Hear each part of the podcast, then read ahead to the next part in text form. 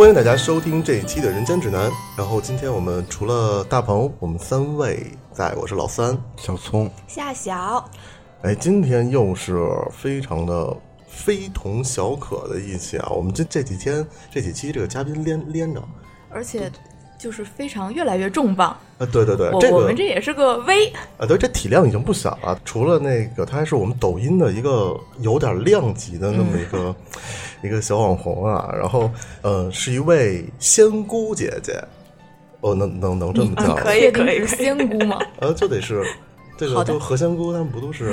然后她是我们非常有传奇经历的一个人，她原先是曾在互联网公司从业，嗯然后一个机车的少女，包括我们今天小东看见她也很酷，戴着头嗯盔骑着摩托来的。然后她最让我们出其不意的是，她忽然断了这些兴趣爱好和工作，她毅然决然的做了一位道姑。叫道士，叫道士，道姑在道家这个称谓是没有的，就是哦以三姑六婆来去称呼道人呢，是相对来说不太礼貌的。就无论男女都、哦都哦是道士，叫道长一。下都不礼貌了。没事没事没事。没事那首歌，我的一个道姑朋友一听就是扯淡，是吗？嗯，这那个人可能他不太懂。好，来让我们那个这位姐姐来介绍一下自己。嗯，大家好，我叫三悟，我是一位道长，是正一天师三字辈的弟子。那个正一天师派，然后这个我们现在好多有小说啊，我们经常看小说，经常看一些什么茅山道士啊，什么那个降妖捉鬼，我们可能好多人也听过这个门派。三悟，三悟能不能先跟我们大概讲解一下这个道教大概划分成几个门派？道教其实它的门派很多，而且有很多道家的门民间法脉就很多。现在就是大家普遍知道的，就是天师呃不对正一派和全真派两大派系。这两个派系的区别就是，正一派是不用出家的，然后是可以有正常的你的俗世的生活，就是我也能结婚，对对对，然后也可以，就除了守那个道家的戒律以外，然后你你吃肉啊、结婚这些都是不影响的，包括你在俗世中工作都是可以的。哦但是全真就不行，全真是需要你必须要出家的，就是也也不能结婚，也不能吃肉，而且你是必须要一直居住在道观里面。哦，那你们这个正一派系是不是会俗家弟子的很多呀？那你们应该比全真盛行盛那个盛行多了吧？因为我觉得这门槛很低。嗯，门槛其实不低的，入道的门槛就很高。其实入道当道士比当当和尚要难得多。那比如呢，给我们举个例子，有多难？就是你你入道，我我先给你们讲讲，大概就是道家怎么成为道士这样的一个、哦一个一个环节吧那么。线上报名，有有一个 H 五，并没有，并没有，就是你想要当道士，首先你必须得要拜师。然后这个拜师是有一个严格的拜师的，就是叫做科仪仪式。然后你是不能网上拜师的，你网上找个哪个师傅说他收你了，那肯定是个骗子。然后你得先去找到，比如说你你很仰慕的一位师傅，然后你去找到他，你说师傅，我想拜你为师，你收不收？然后师傅得先同意，他说可以，我觉得我跟你比较有缘分，我愿意收你。然后这是你你第一步，然后达成了以后，那我想问一下，我打断一下，就这个第一步，就是你前面可以什么基础都没有，只要这个师傅愿意收你就可以，是吗？啊，对对对对对，哦，就只要我找到这个人，我然后我就跟他说我想拜他，我想入这个道教。对，然后这个师傅会看，他也会看看你八字啊，或者看一些什么，看看你有没有道缘啊，或者这个师傅就觉得跟你很聊得来，很投缘，他可能他愿意收你，然后就就问师傅，如果说同意了以后，要去打一个圣杯，问问祖师爷，就是一个圣杯，对这个是什么？这个就是一个那个道家的一个很常见的道士的日常操作，就是有有一个法器，就是圣杯两半儿的，这样往你就在那个祖师是吗？在在祖师前面，比如上香，然后跪那儿磕头拜，拜完了以后，你拿那圣杯，然后就在那儿跪那儿念说，问祖师爷说，我想拜这个师傅为师，求祖师爷同意，看能不能让我拜他，然后把这圣杯咔往地上一扔，然后他会出来一个卦象。如果说这个过了，你就可就代表说祖师爷同意你拜师，你就可以入道。然后如果说不同意，你就得赔那圣杯是吧？没有那个，那个是一般都是木质的，或者说是其他比较耐摔的材质的。有的像我们庙那种圣杯都用了好几百年了，就是它是它不是说会 会摔碎的那一种。不锈钢钛结构我。有没有那种特狠的小风过去，得好，早打来了。有木头的对哎，还说错了，得先问先问祖师爷，问能不能让你入道，然后问完能不能让入道以后，才问能不能拜师。我我有一个我有一个特别俗的问题，我想知道这收钱吗？拜师是有拜师礼的，但每个师傅的拜师礼不一样。然后，比如有的师傅他很有名，很有名嘛，然后他可能他收很贵，有有那种师傅收、哦收几万、几十万的也有，但有的师傅就会收很少。我这还收钱呢，所以不然人家为什么是师傅呢？就是弟子 弟子有义务要去供养师傅的。跟那说相声一样，就是头三年演绎的都得给师傅。所以这些师傅跟师傅之间是竞品关系吗？就呃，就是就是也是有有有这个怎怎么我该怎么形容？呃，我明白你的意思，就是这个道观和这个道观两个人会不会抢学生？呃，那倒不会，因为这个道家很讲缘分，就是就随缘。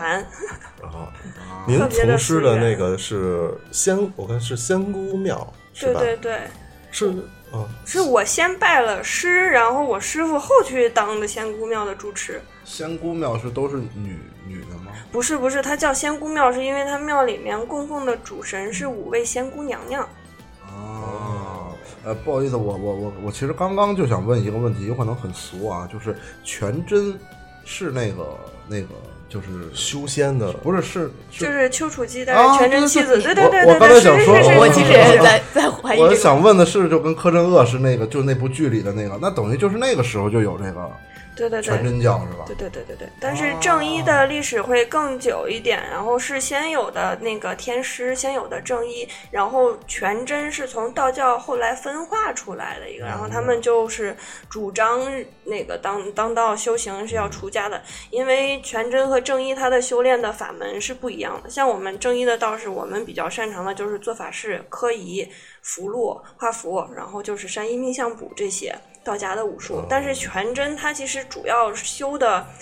就是不能说我们这些他们不修，他们更主要注重的修的是内丹，就是练的道教的内丹术。但是他们的内丹术对于就是人的生活是要求比较严格的，就是你一定要清心寡欲的。哦，我知道了，以前说嗯有一个，他们是不是都在灵山上，就什么昆仑山啊，在山上呃大多数的那个道观啊、公观、庙宇啊，都是在山里面采灵气比较好的因为我。那会儿听到一个是新闻啊，什么说很多的道士都会在，我忘了那座山叫什么了，他会住在那个山洞里。终南山吗？哦，呃，终南山不是那大夫吗？又开始暴露我们的知识面狭窄。但但我觉得啊我刚才是不是让道长给铲了？我我到现在都没反应过来，我觉得是。不 是是，但但我觉得啊，就他们修行的话，肯定是需要清心寡欲吧。我就没见过哪个在十字路口修行的，你不得找一个安静点儿的？他确实说他那个山上好多人就就圆寂在那儿了，然后呃，道教叫羽化，然后佛教叫圆寂。呃，对对对对对，就就要羽化在那儿啊。原谅我们，我们呃说实话没，事没事没事不太了解这个这个这个大多数人都不太了解。刚刚刚刚我跟姐姐还在这儿聊了半天，就是必须要有一个前提，就是您就把我们当普通中普通人中的普通人，您真的您就把我们当傻子。就完全完全不懂，要不我也不会这是一场巫师和麻瓜之间 的对对话。是 现在都这么潮了吗？我我刚才就是简单的问了几个，就是能不能吃肉啊，就能不能结婚啊这些，然后我了解到其实还是与时呃，这个应该是从从古至今的一个规定，就是您这个派系就是可以这些的。对，就是为什么说是这样呢？因为呃，正一天师，天师是就是那个你道士的最高的一个头衔，就是天师。但是这个天师的身份是世袭家传的，哦，所以你出家，你这个就传不下去。历代天师必须只能是张家人，就姓张。哦，对，嗯，我我祖天师是张道陵，对对对对对。啊嗯你知道张道陵？你玩三国是吧，小聪？啊嗯，张鲁你认识？哦我知道张鲁，张鲁，这是我查到的资料啊。张道张鲁就是天师派的，呃，是孙子吧？是长孙吧？是是是是是，对，我是那个张道陵的长孙，然后后来归了曹操了。就是你《三国演义》里面都有，你看《三国演义》里面会写那个张角什么跟他们哦那个就是打仗的时候念了什么咒，然后天上突然掉下来狗血什么天将对之类的对对对对对所以张角也是天师道对吗？对对对对对，就五雷五雷五雷轰顶。我知道，我有那张卡啊，。所以我我我，哎，我听说过，就是这个天师道，就包刚才您说的神医命相卜画符，您这边他们是主修的叫叫什么雷法，是吧？呃，雷法是一种功法，就是雷祖嘛，就是一个天尊九呃九天应元雷声普化天尊。我们就是基本嗯，上刚才那句是什么什么意思？是一位神仙那是个的尊 title 尊号。哦，然后我们大多数其实是就是这个就是道教的一个神仙体系，像我们基本上隶属于雷部的，所以就是很多道士是修雷法的。哦，这个我倒是有所耳闻。这个真的把那符画出来又出一雷吗？它不不是？呃，不是你眼见的那种雷，它只不过就是怎么说，这个就是很玄学了，它是一种能量场，你可以这么去理解。就哎，我问点接地气的，就是您那个这个职业要练武吗？嗯，有一些道长是练武的，但并不是所有的道长都练、哦练武的，有修文的，有修武的。像我们就偏向于修文多一些，那修文是做什么？我还挺感兴趣的。就你平时画符啊、做科仪啊、学法术啊、算命啊这些，嗯调风水啊、看面相啊。哎，咱们稍微系统一点，咱们从这个基础的给大家讲一下，能不能先从这个山医命相卜给大家说一下？山医命相卜就是道家的武术嘛，就是你们看，其实很多人有的时候对道士会有一种误解，会觉得道士可能跟和尚一样，我们是受人家供养来去存活的。然后，但其实不是这样的，道士都是，嗯，要凭自己的本事来去生存，就是我们不太接受人家的施舍。也不是说不太接受，就是一定要要赚钱的话，要靠自己的能能力去赚钱，还是不所以会不劳而获这种。嗯，对，所以所以那个祖师爷就传下来了道家的武术，就是山山医医命命相相卜。山其实就是丹道这一块儿，然后就是讲的内丹的修行。哦，就有点像全真派的那种，嗯就是修仙，对吧？我能简单理解为。呃，对，可以理解，就是内丹，就是你你你修行，你打坐，你练自己的内练内力，然后这个讲解起来其实就很复杂。嗯简单的理解是这样，我修可能身养性，对我可能说的并不是很准确，就是丹主要山山这块其实就是主的是山是不是就是大山的那个山？对对对对对，哦然后医就是医理，因为我们道是十道九医，基本上道士都会看面相，我也会道医，就是道家的针灸啊，包括道家有很多治病的功法，就是医这块儿是是道家的这个医是不是就是中医啊？中医其实是跟道道医是脱不了关系的，但还不太一样。因为比如说你中医，我给你看病，可能是跟你说你哪个经络不通，然后我们看病当然也会看看经络，但是有的时候，比如说我给你扎个针，就是中医完全接受不了，我们可能扎的是你手上的八卦。就比如说孩子病了，我们扎妈妈，这个是道医。哦这，还挺神奇的。嗯，那它能治比较通常的一些，就是民间简单的那些病吗？还是它只能治这些比较？它它它方法都是这么玄乎的吗？呃，是基本上就是病都是可以去治的，但是有些病你可能需要配合其他的法术来去做。就是道医有很多，它是跟咒语和画符也是脱不了关系的，就是跟你治病的时候，可能也要用一些这些。那命呢？命其实就是主的是命理这一块儿，嗯，算命。对对对，相其实看相啊，然后这些啊，对吧？问到我的点上了。然刚后那个卜就是占卜这些，山医命相卜，相其实就风水这些，其实也算是相法里面的一种啊。哦，我有一个特别不成熟的疑问，我想问道医能治抑郁症这种吗？这个可以，抑郁症在我们道家来看，其实就很简单，就是它招阴了。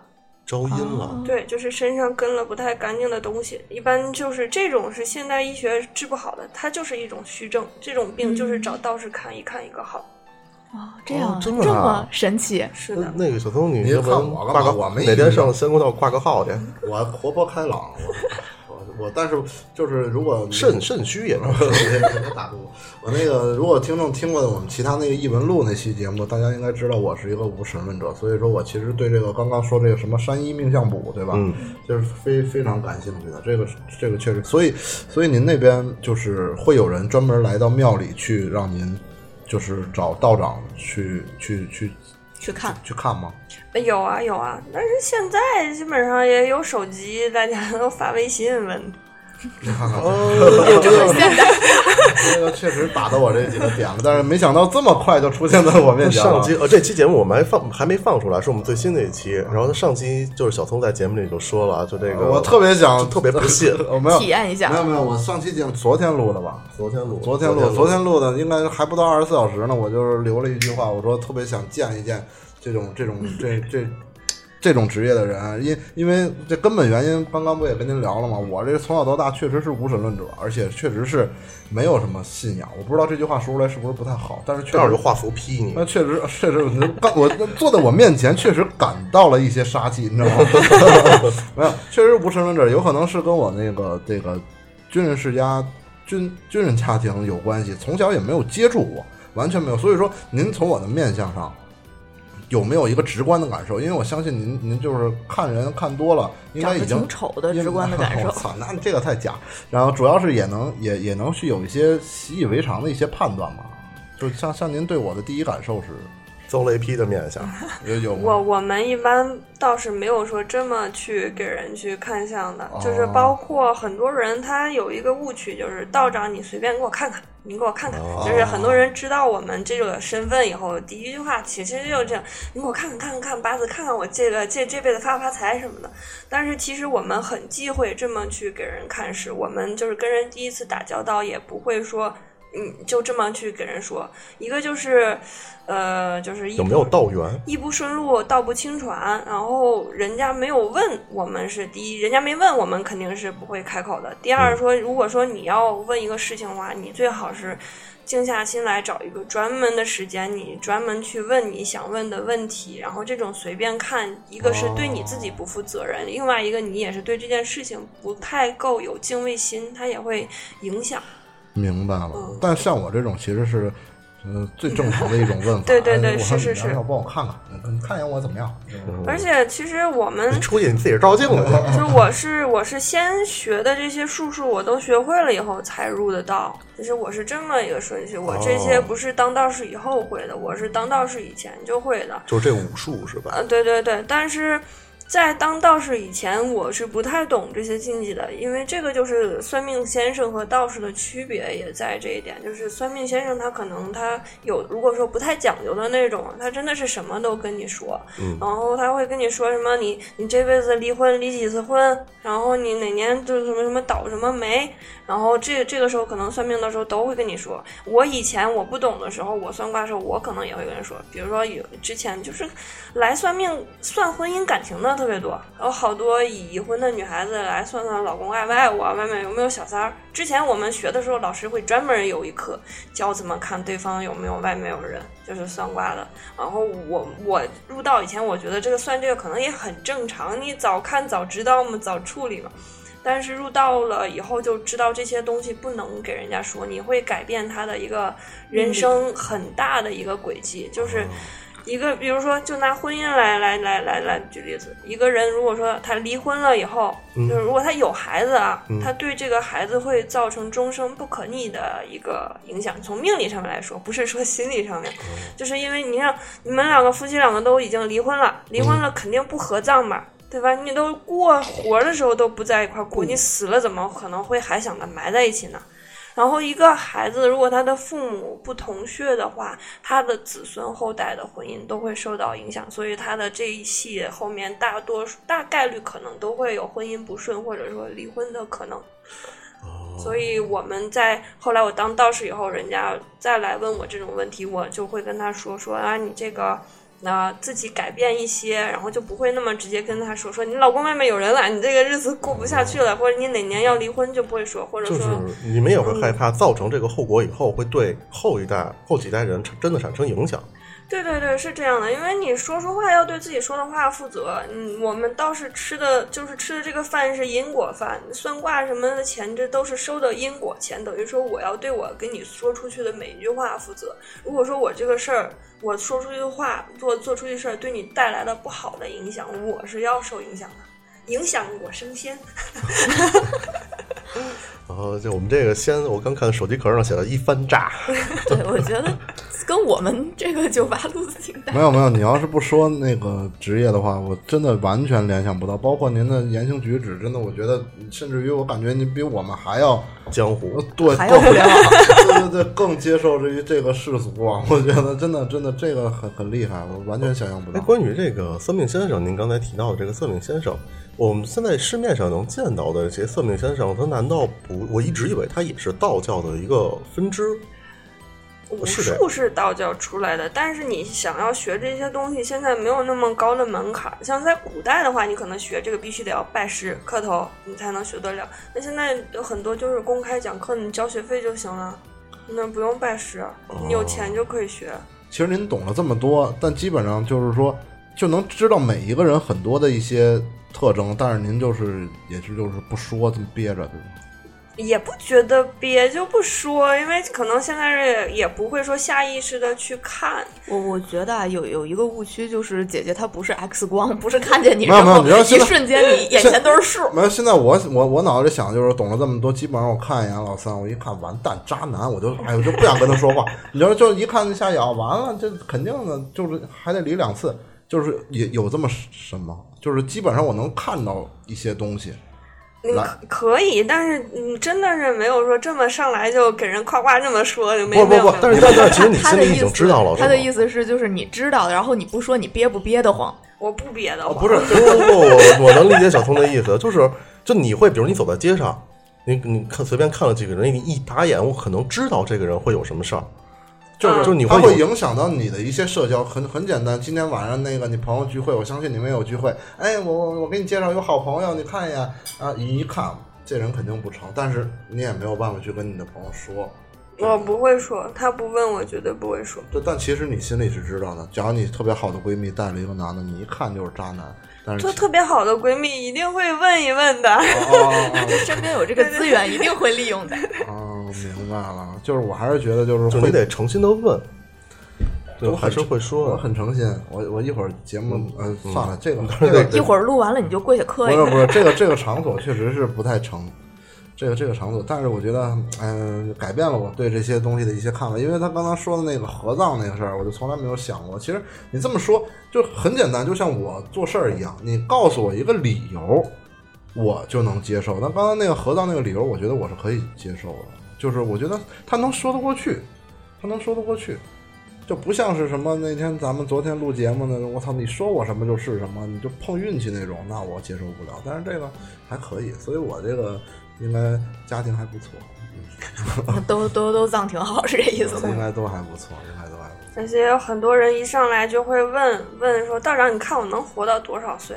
这个真的是一种很找死的一种问法。道长一看表，还有俩小时，赶紧抓紧该干是干啥因。为我我我真的是见过这种例子，然后是就是我们道教是有一种法事是叫做求寿，就是你真的是阳寿将近。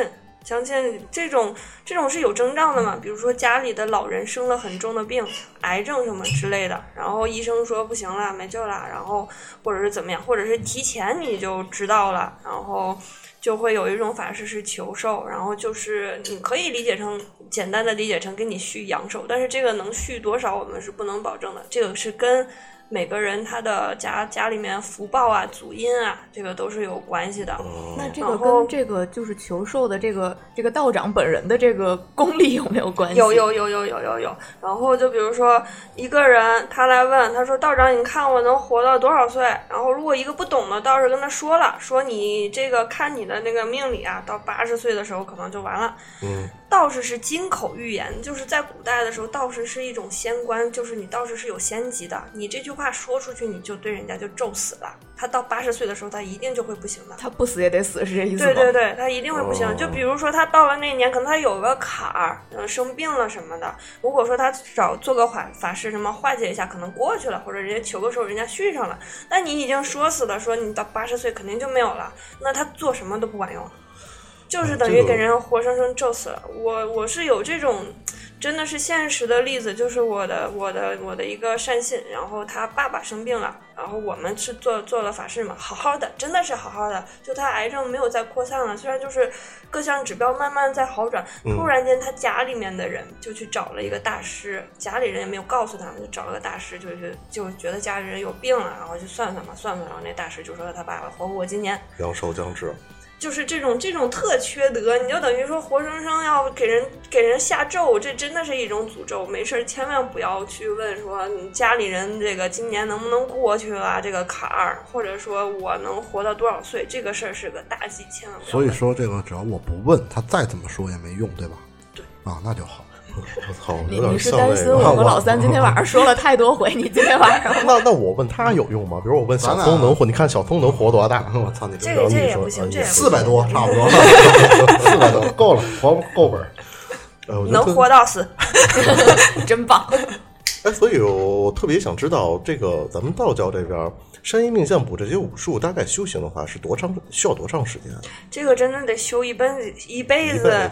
你你这呃没有个头，没有个边儿，你越修觉得，哎呀妈，怎么还有别的更更高级的技能还没有掌握？然后永远都有你不会的东西，永远都有你的知识的盲区，没有个头。哦，所以也有一种说法叫做“无财不养道”，所以有很多人觉得，哎，我我我日子过不下去了，我道长，我跟你去入道吧。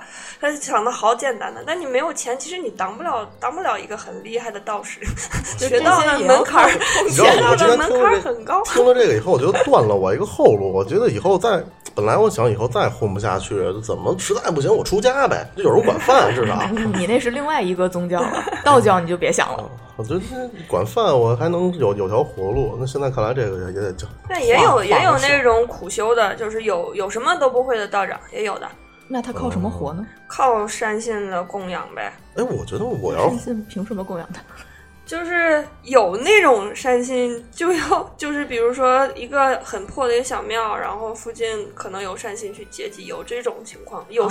是有是有什么都不会的道长的，也不是说所有的道长什么都会，有的道长他可能只会只会那个法法事这块儿，他可能算命什么都不会，也也有的。所所以我我跳跃比较快，所以道长都是拿着那个那个那个叫浮尘，那叫浮尘是吗？完了，我连浮尘是，你看我我还停留在这个阶段，就是有一白须的那个那个是什么做的啊？那个其实就是赶苍蝇，但它的具体的功用，你说就是赶它，但它是一种法器，其实，但是它在古代其实就是赶苍蝇。为什么要？因为因为穿的很庄重，旁边有苍蝇，就会显得很跌份儿。啊，我操，这个 包括那是一个玉如意让我这跟跟我师傅，我们去天师府旁边，然后看给我摆多好多如意，我说哎，这个如意挺好看的。我问师傅这如意干嘛的？师傅说这个就是法器，供着好看使的。你们那个这个就是徒弟送师傅，哪天你们过年给我磕头，我抱怀里抱着，就这个。就是一个装饰品。所以我我我再跳跃一下，所以道士的性格都是您这样的吗？我我觉得这这这还赶苍蝇，我真没想到。我觉得就因为是在我觉得在大众眼里啊，道士应该都是那种不苟道道言笑，对对，仙仙风道道骨的，好捋着恨不得捋着须子，拿着不知道那个浮尘，对你们红苍蝇讲一些 那个那个是怎么说？那个是电视剧、影视剧营造出来的一种一种刻板的印象，但其实很多的道长也很有意思、很风趣的。像我师傅就是一个特可爱的一个人。对那个济公是道教是吗？济公是佛教啊，啊，不好意思，不好意思。他不是活佛吗？哎，其实我我我对正一派特别感兴趣的是，因为我看到一些资料，就是我他是正一派，说白了，他主要的一个营生是捉鬼驱邪、镇伏攘灾，嗯，对对有这种说法吗？是是是，哦，我其实我就特想听听这个光怪陆离的一些故事，因为我知道茅山道也是正一派下面的。嗯对。那茅山道我们能大众听说过的、看到的，仙女呃幽魂里林正英面那个，对，对，都是那种降妖捉怪啊，恨不得就是跟仙儿似的那种。您真真的有有没有什么这种驱邪啊、捉鬼啊这些经历？有啊，这个其实就是庙里很常见的日常。有时候我们可能连着一个月都是做这种阴科的法事，但是怎么说呢？嗯，鬼不能说是你你，他要是鬼，也不是所有的鬼都是坏的鬼。你他没有大的问题，你你就不要去去去害他，去杀他。像是那个祖天师张道陵、张天师，他嗯当时没有办法能够飞升，就是因为杀鬼杀的太多了，杀鬼杀的太多了也是一种业。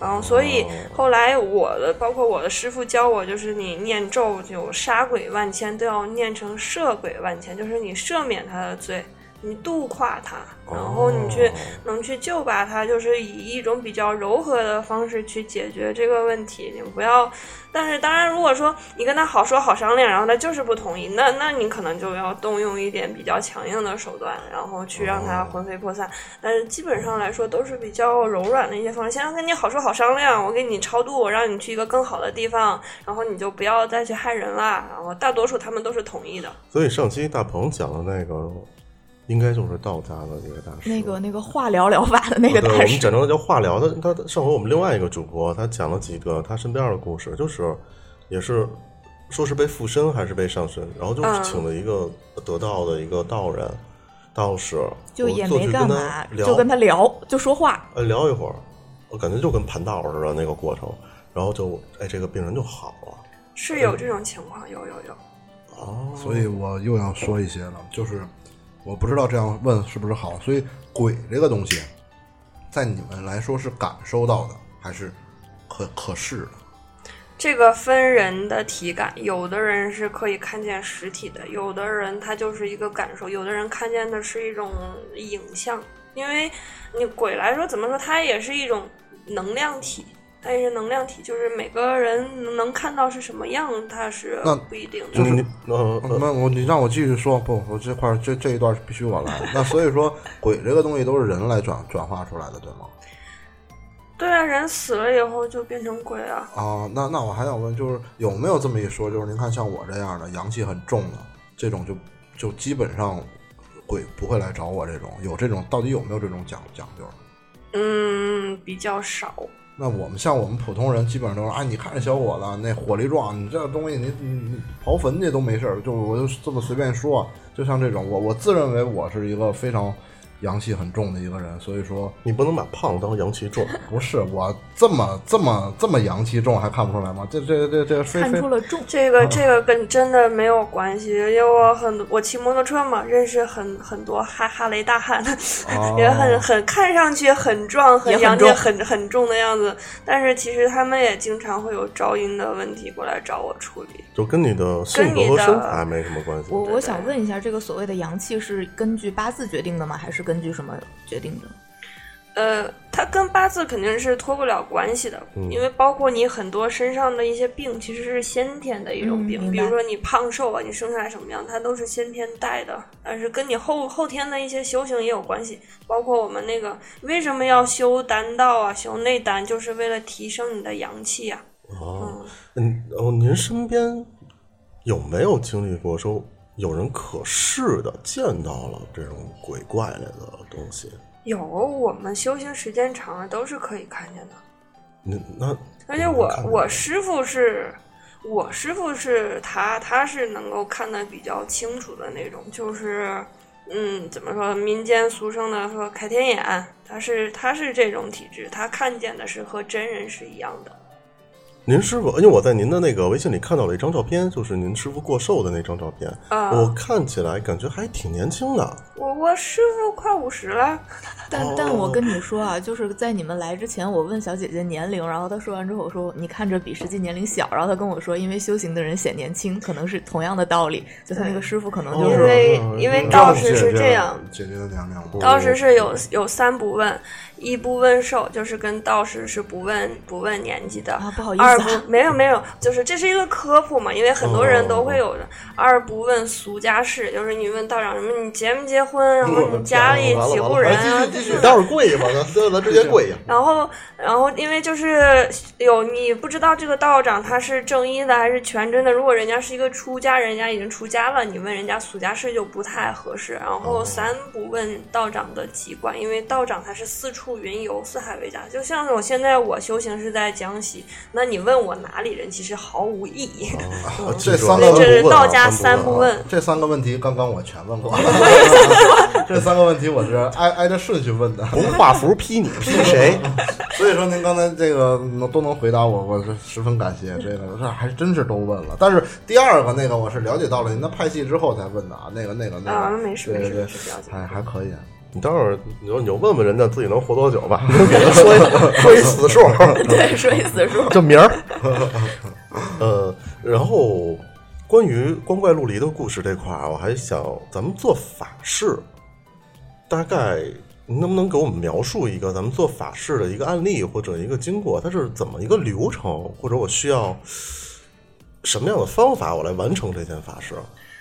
这个我就很难跟你解释了，因为有的法师他一做做一整天，好多道工序，而不同的派系、不同的法门，他行法的方式和流程也是不一样的。就我能，比如，那我举一个简单的小、几个小例子，我我问您，看是不是是不是这样啊？嗯，高搭法台会吗？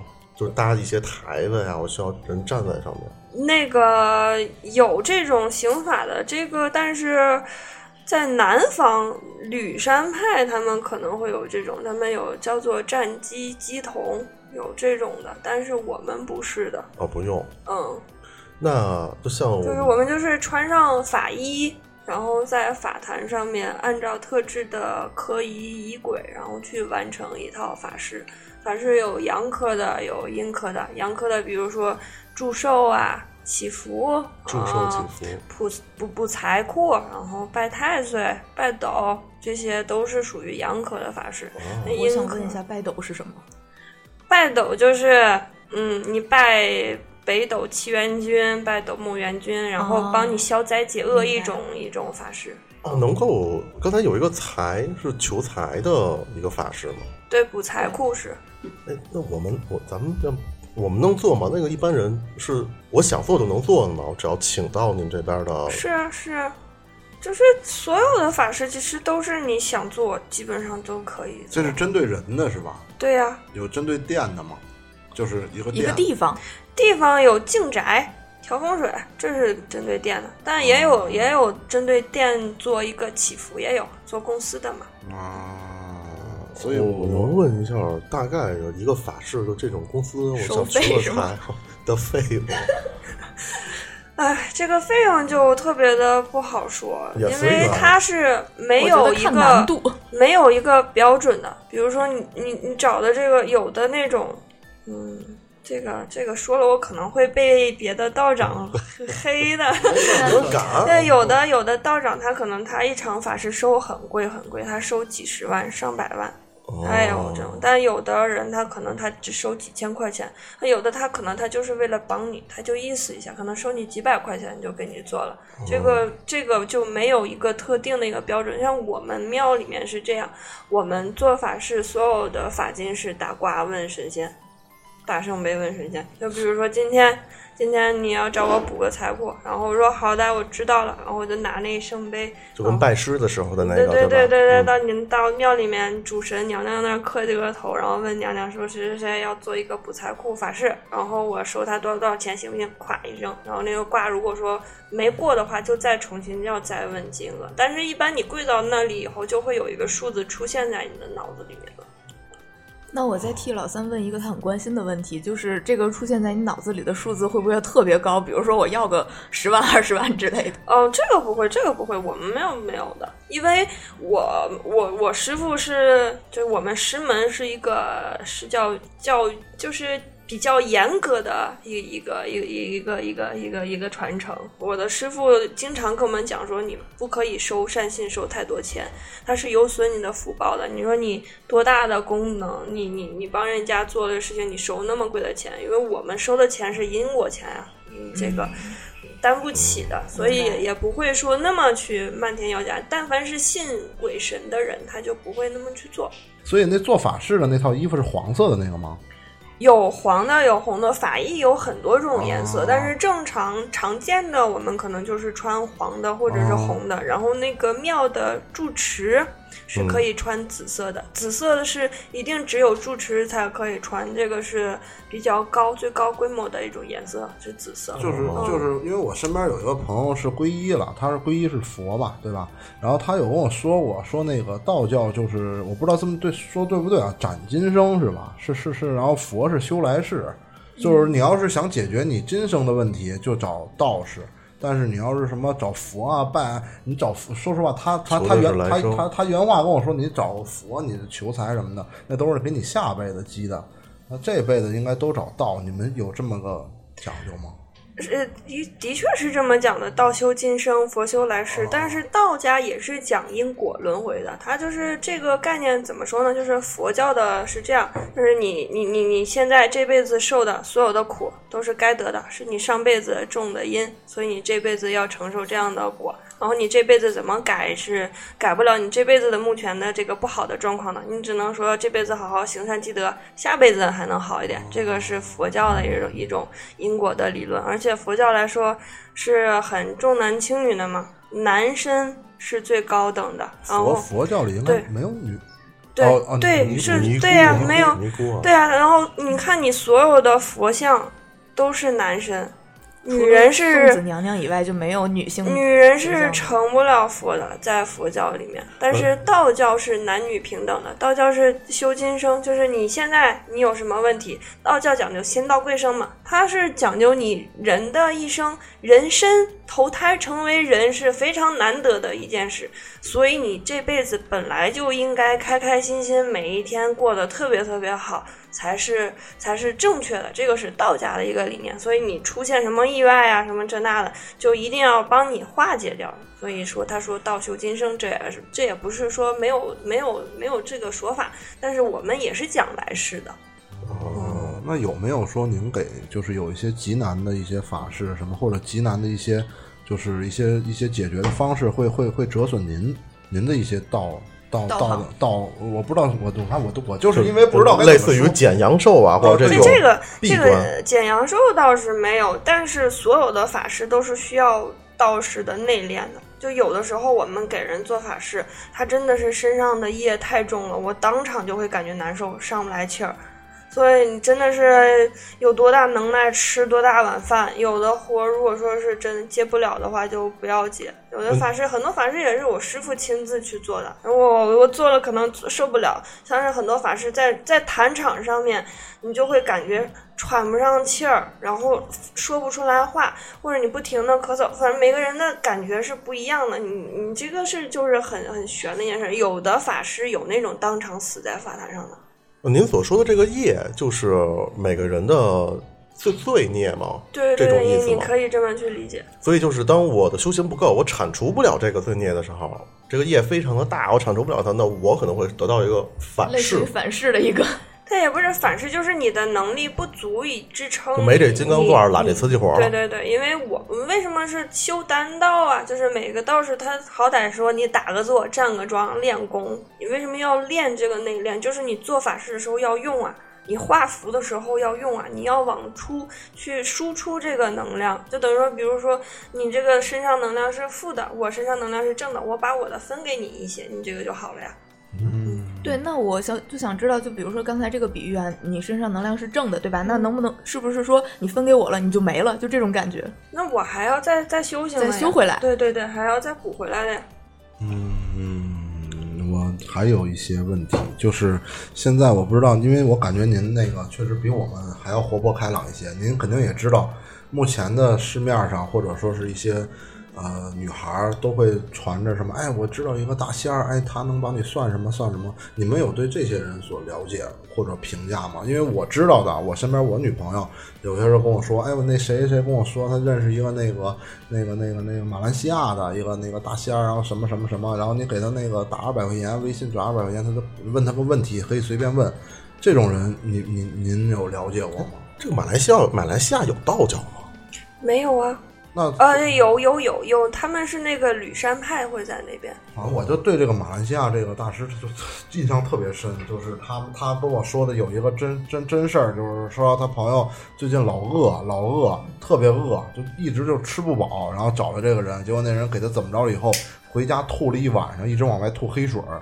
吐完了第第二天就好了。像这种事儿其实是很常见，很正常，因为有很多民间法脉的东西，它可能不属于，呃，就是道教的正义或者是全真或者是哪一派，它就属于民间很小的一个法脉，然后它也是属于道家的一些术的方面，或者它不属于道家，像是那个呃六任仙师派、六任法脉，他们其实也是就是有很多民间的法脉，也是可以像道士一样去解决这样的问题的我。可以理解为这些人其实他们掌握一些这些功底，但是他也没有说去一些道观或者什么拜师什么，只不过就自己在民间做这些。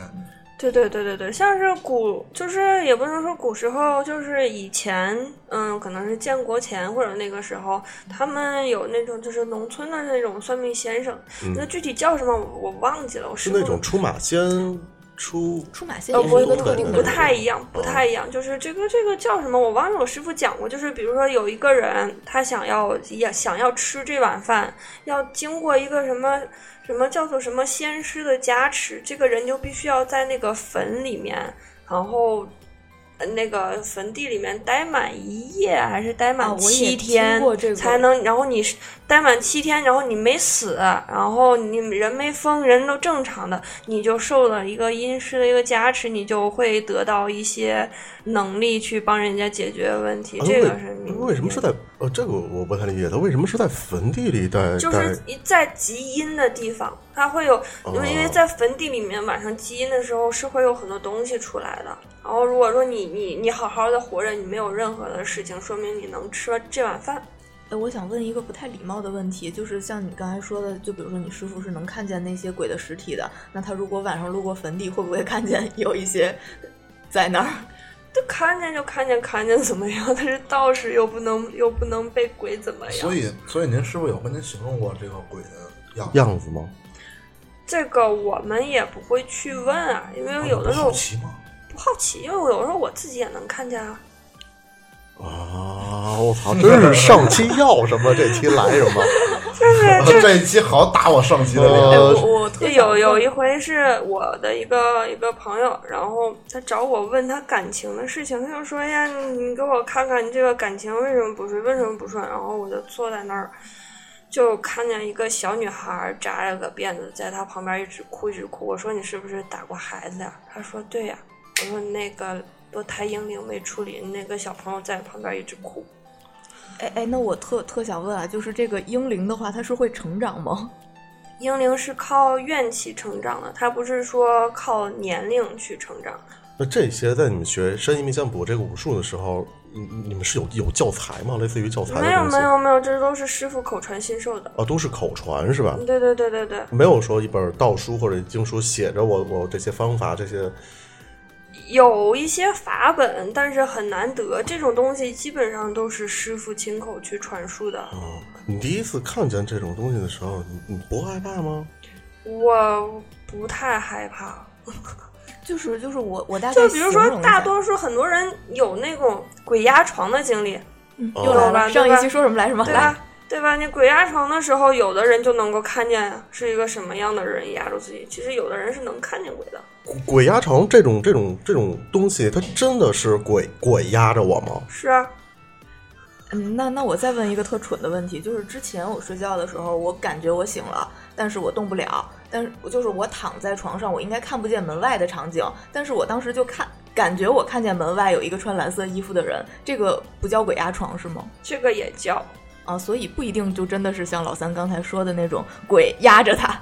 不是不不是字面意义的是压着他，就是你在床上面你动不了了。嗯，对，就鬼压床比较难解的一种一种情况，就是那个鬼跟跟这个人交合了，这种情况就处理起来极其复杂，很要命的。就是你想的那个意思。重叠了是吗？就是我什么动作，他什么动作，跟我重不是，不是就不是，人人鬼情未了那种。对，是吗就比如说一个女孩子睡在床上，然后一个男鬼过来跟她交合了，那女孩子，我那女孩子会有感感觉吗？她可能有，我操，我我我不好意思，我我我也第一次我第一次听这个交合的这件事情，我我没有，我刚才想的交合，我还想的就是我什么动作，他什么动作，完全跟我就合二为一了。还有还有人鬼这有有有有有，就是这个会不会就是春梦啊？是跟春梦跟这个有关系吗？呃，也不太是一回事儿。那那就是交合了会怎么样啊？嗯，你的阳气会越来越弱，然后你可能会死的。那那那有男孩子跟女鬼交合？有。啊，那怎么男孩子怎么跟女鬼交合呢？他以为是真人呢，那不就是他以为是在做梦，但其实那是一个鬼啊。那就就就是春梦呗，不不不一样，不一样，不一样。做梦是做梦，就我操！不是，我跟你说，你知道吗？不要不要不要不要！你是不是你是不是昨天做梦了？不是不是不是不是这个打到我的点上了，因为因为我你说交合这个事情，我相信每一个男孩子都会有过，一定的，什么呀？就是春梦这种自己在床上，哦然后就那什么，或者是自己动一动什么，那你想想，你旁边是一女鬼，你自己想想瘆不瘆？所以呃等会儿不是春梦，他人家说不是春梦就一定是交合，但是有是不是有这种可能？但是交合一定会有春梦吧？咱反过就比来想，如比如说你你晚上做梦，你你总做这样的梦。你总做这样，你以为你是做梦不是，那你你总做这样，然后你的黑眼圈越来越重，人越来越没有精神。那这个是不是哦这个我每回梦见的都得是同一个人啊？这个也不一定，也不一定，人家拿你当一个那个什么，那那个交河的那个是我梦里的那个女的吗？长相吗？啊啊不不，这交合交合的那个那个女鬼是是我也也也不见得，就是嗯，好多人会好奇说鬼长什么样，其实他有大多数可能是跟他生前的样子是一样的，但有一些情况，就比如说他惨死的那一种，他如果他想吓唬你，他就会以他最惨的状况来出现在你面前。！我我我上回正好提出过一个问题啊，我我一直特别想知道，我想我也想知道在道家里这个怎么说，人死了以后是去哪儿了？人死了以后就是呃普通人啊，普通人死了以后是那个土地接引，然后你就去地府了，下地狱去。那我要想做一个我我我想跟人家交合的鬼，我 我就是举个例子啊，那种是没走没走了是吧？人有三魂，三魂七魄，然后有有一个魂是允许你在阳间的。就是一直允许吗？是？对对，对嗯，那比如我也是我上期问的那问的那，就我去世了以后，我还会有感觉吗？就比如火化我的时候，我会觉得疼吗？这个不一定，但有的人死了以后好多年他都不知道他死了。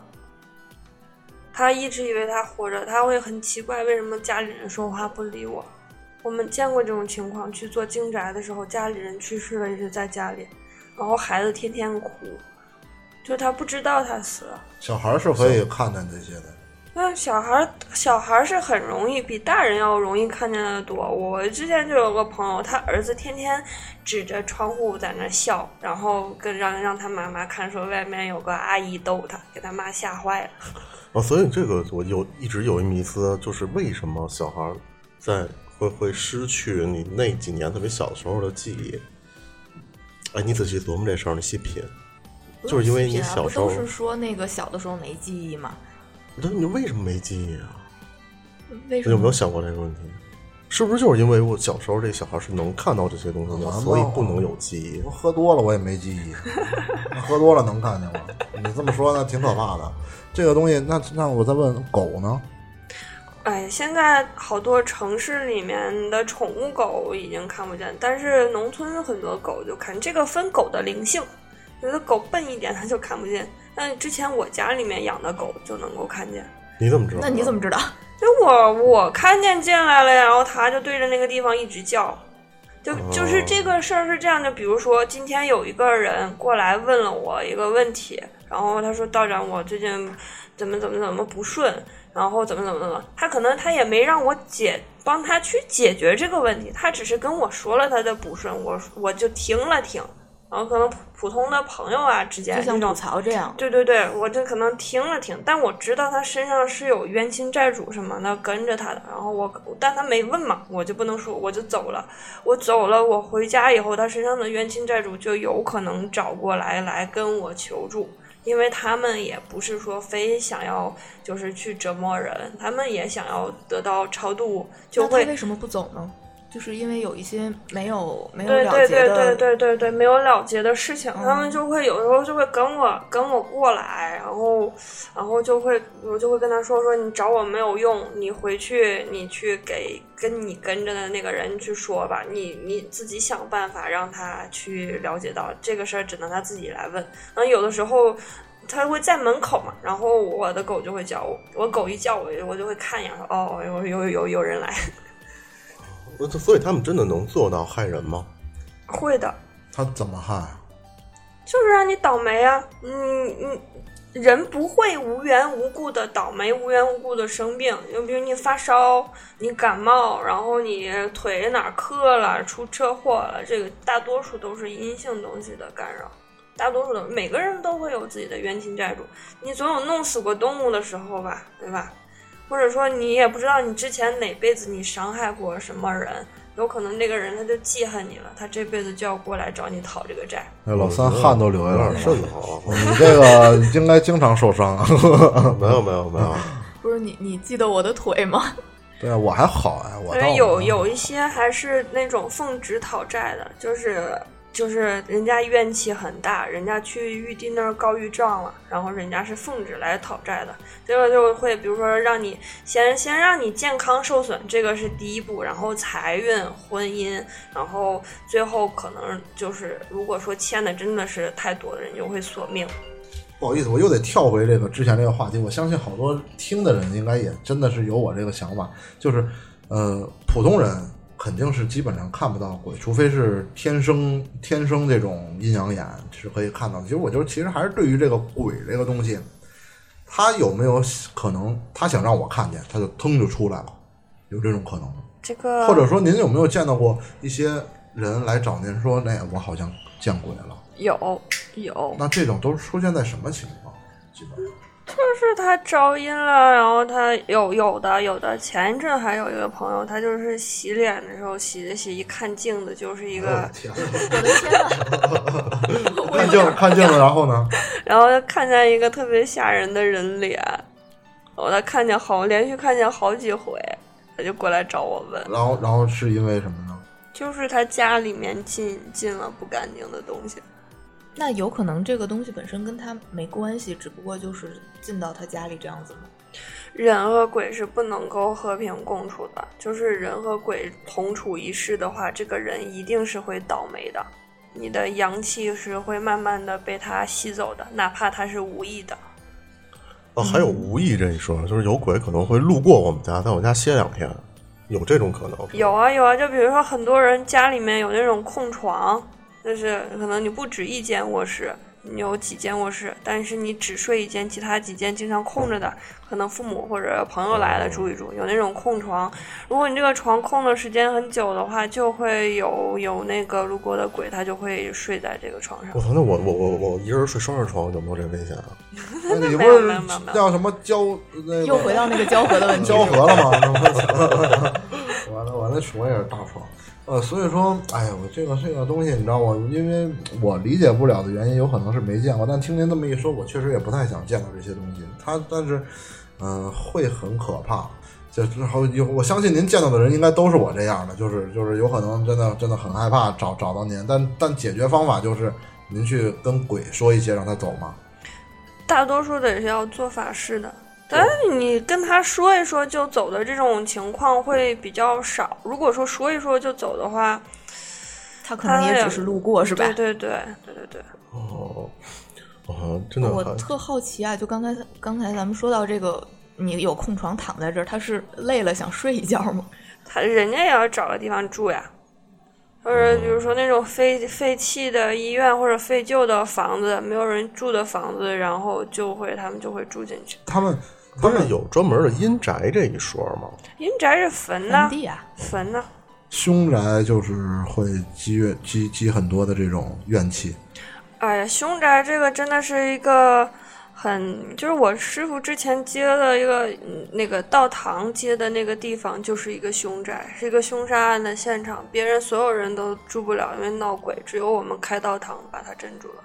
就是一个男的在那个房子里面奸杀了三个幼儿园的老师，然后那个房子就是经常闹鬼，那个电梯忽明忽暗，忽明忽暗。然后他们就是就是那后来就跟他们沟通了嘛，那三个女的就是就是人家不要以后了，我也不转世不投胎了，我也我豁出去了也得让这王八对蛋倒霉是吗？我我魂飞魄散，我就要把这个男的弄在这里面，我让他永世都不能超生，所以那个房子的怨气非常非常大，非常非常重。你除非说是像我们道士开道堂这样子把他镇住，不然也没有办法那。把他镇住，就是他是走吗？还是说走不了，人家不同意他走。那三个三个女鬼是不同意他走，因为你把人家奸杀了，然后所以人家怨气非常重，他是不同意的。就是后来就是只能是商量说把他们三个超度走，然后这个男的就给他镇在这里，让他就是他还是在这个屋子里面，但把他放在那，他不能伤害别人了，只能是这个样子。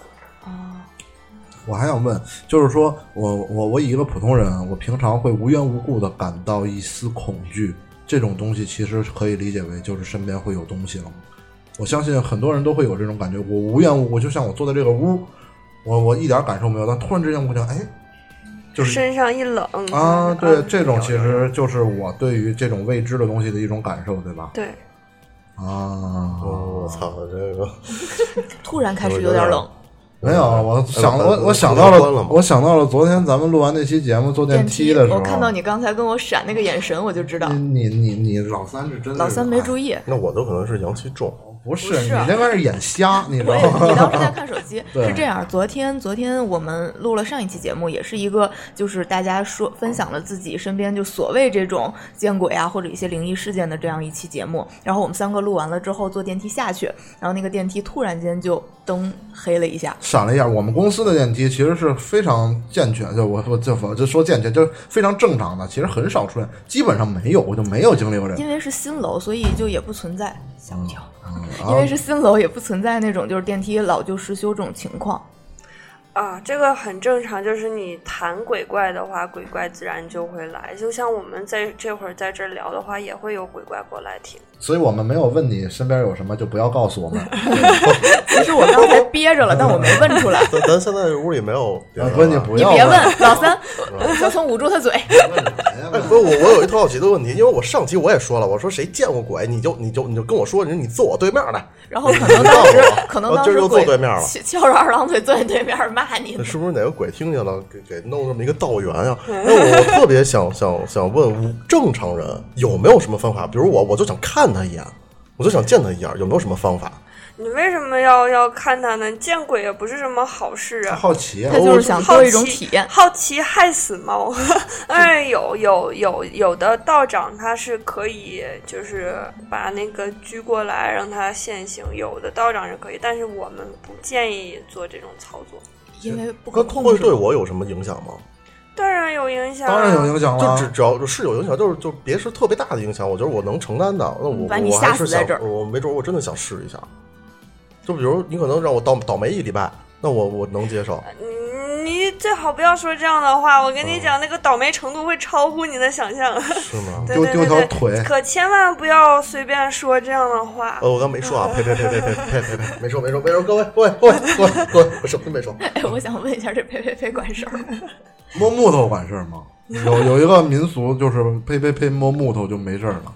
呃，你这是一种民俗，当然你可以相信这样的，但是我们还是建议不要说这种没事儿不要乱说话对对对我，那个屋里有一把桃木剑，一会儿吓我一跳给你们看。这个这个有讲究吗？桃木对桃木很多法器也有用桃木做的，但是我们道家其实最上乘的法器的材质是一种呃雷击木、雷击枣木、哦，这我雷击枣木听说过。是被雷劈劈过的那种的枣树的木头，对，是天雷劈过枣树木头，而且那个最好的一种是，这个天雷劈过了以后，这个枣树已经劈焦了，可能，但它还活着，还正常的生长。这种的枣树它的能量是非常强的，哎做，做那个法器最好。好好好，那个我觉得咱们法器这个东西啊，咱们留到下期是吗？哎，对对对，刚才就突突突然觉得咱们这个这个期可以做一个上下两期，因为嗯好像录到现在也将近一个小时了，大家还意犹未尽的这个样子。我们也有很多继续想问的问题，因为太难得了，能有一个道家的人坐在这里和我们，还是一个这么开朗的道家的人坐在这里跟我们分享这些事儿。我相信有很很多听众也哎能听到这个。就这个领域里的一个专业人士来去讲这个东西，所以咱们就录一个上下两期。我们我们更新很快的，明天您就能听到我们下一期。嗯，对，对 真的吗？这么打脸吗？对对对，明天就能听到下一期。来来来，那好，那这期就先到这儿，跟大家卖个关子。我们下期着重的可能会说一下法器啊和那个其他一啊些其他的一些神神秘秘的光怪陆离的一些东西。好，那这期就到这儿，好吧？好嘞。好，拜拜，拜拜。